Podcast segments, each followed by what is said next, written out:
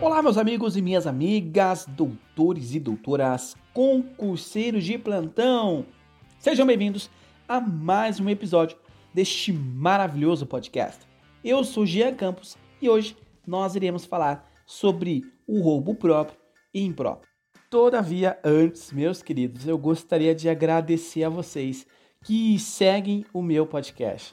Queridos, nós já somamos mais de 11 mil seguidores. Isso significa dizer que o nosso podcast, que o podcast Direito Penal do Zero, ele tem ultrapassado as fronteiras do estado aqui deste país e tem atingido várias pessoas nos quatro cantos desse país. E não é à toa que nós estamos entre os mais ouvidos na lista dos top podcasts do Brasil.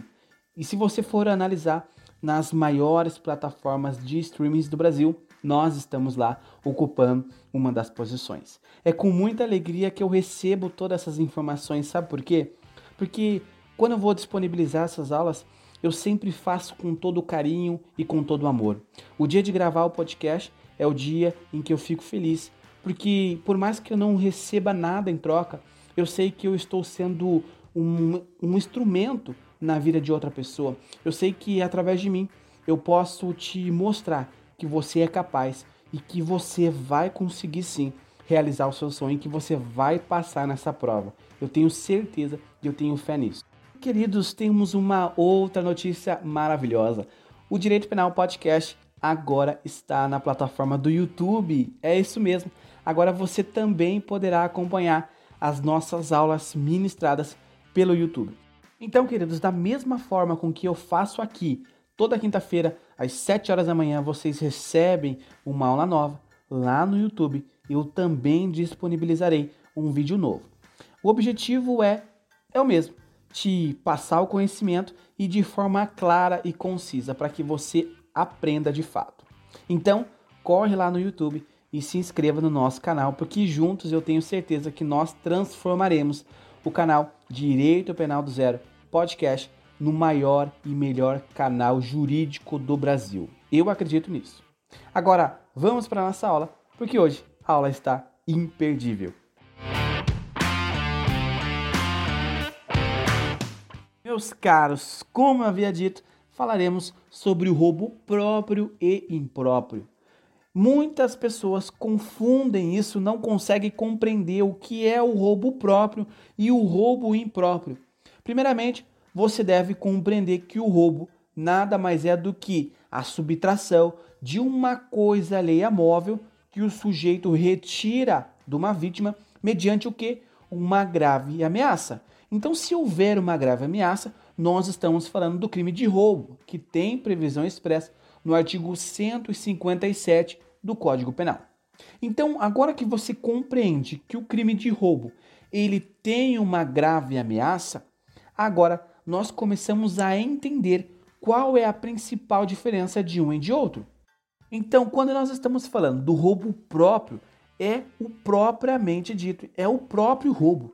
Então, o sujeito, quando ele vai iniciar aquela empreitada criminosa, ele vai iniciar o crime de roubo, ou ele inicia já o crime de roubo apresentando uma grave ameaça à vítima, ou durante a, a, a execução daquele crime, ele apresenta uma ameaça, uma grave ameaça à pessoa. Então perceba que quando nós estamos diante do roubo próprio, a ameaça, que é o principal, o fator principal aí, ela vem antes de terminar a conduta ou ela vem durante a conduta. Então, roubo próprio é quando temos uma violência, uma grave ameaça à pessoa antes de iniciar o crime ou durante a execução do crime. E quando nós estamos falando do roubo impróprio, basta que você apenas faça uma comparação. Perceba, bom, se no roubo próprio o sujeito ele vai empregar a violência ou grave ameaça à pessoa antes ou depois, evidentemente, meus caros, nós estamos falando que o sujeito ele vai empregar uma grave ameaça, uma violência à pessoa após. Então perceba que o sujeito ele inicia a prática criminosa, porém ao final, quando ele está quase exaurindo aquele crime, ele emprega uma grave ameaça. E aí você fala, mas Jean, mas eu não estou entendendo, porque no crime de roubo, evidentemente, o, o sujeito ele precisa ter uma grave ameaça à pessoa, porque é a característica do roubo. Mas aqui, queridos, quando nós estamos falando do roubo impróprio, o exemplo dado é crime de furto. O crime de furto tem previsão expressa no artigo 155 do Código Penal. Aí você fala, mas Jean, mas o crime de furto não tem grave ameaça. Mas é aí que entra o roubo impróprio. Imagine um sujeito que deseja cometer o crime de furto, furto 155 do Código Penal. Esse sujeito, ele gostaria de furtar é, um determinado objeto de uma vítima a qual ele já estava de olho.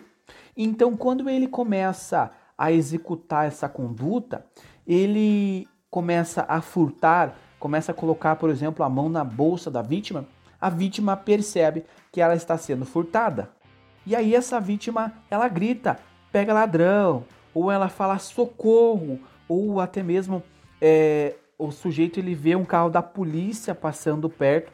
E aí, para que essa vítima ela fique quieta, para que não faça um alerta à polícia ou para que ninguém perceba, esse sujeito ele emprega uma grave ameaça. Ele fala, ó, Fica quieto, senão eu te mato. Fica quieto, senão eu te dou um tiro.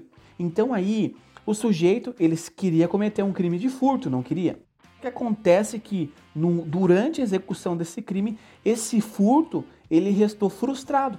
E aí, pra, por, por conta desse crime que ficou frustrado, o sujeito, ele emprega uma grave ameaça à vítima.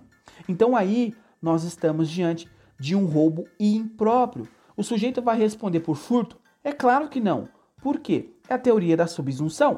Porque o sujeito, ele come, queria cometer um crime de furto, mas o crime de roubo, ele é um crime de maior gravidade.